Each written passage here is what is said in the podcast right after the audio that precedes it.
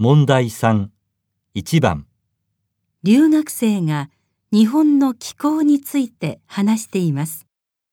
私は一年中暑い国から来ましたが、日本の夏の方が気温が低いのに暑く感じられます。日本人の友達が去年の方がもっと暑かったって言っていますが、信じられません。私は半年前に日本に来ましたが、その時は雪が降っていてすごく寒かったです。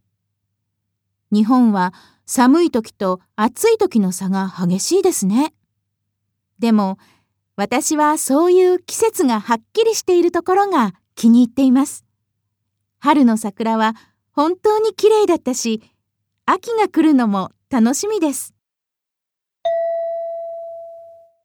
この留学生は日本の気候のことをどう思っていますか？1、季節がはっきりしているところが好きだ。2、自分の国より気温が高いのは信じられない。3、夏や冬は嫌だが、春と秋はいい。4冬の寒さより夏の暑さの方が厳しい。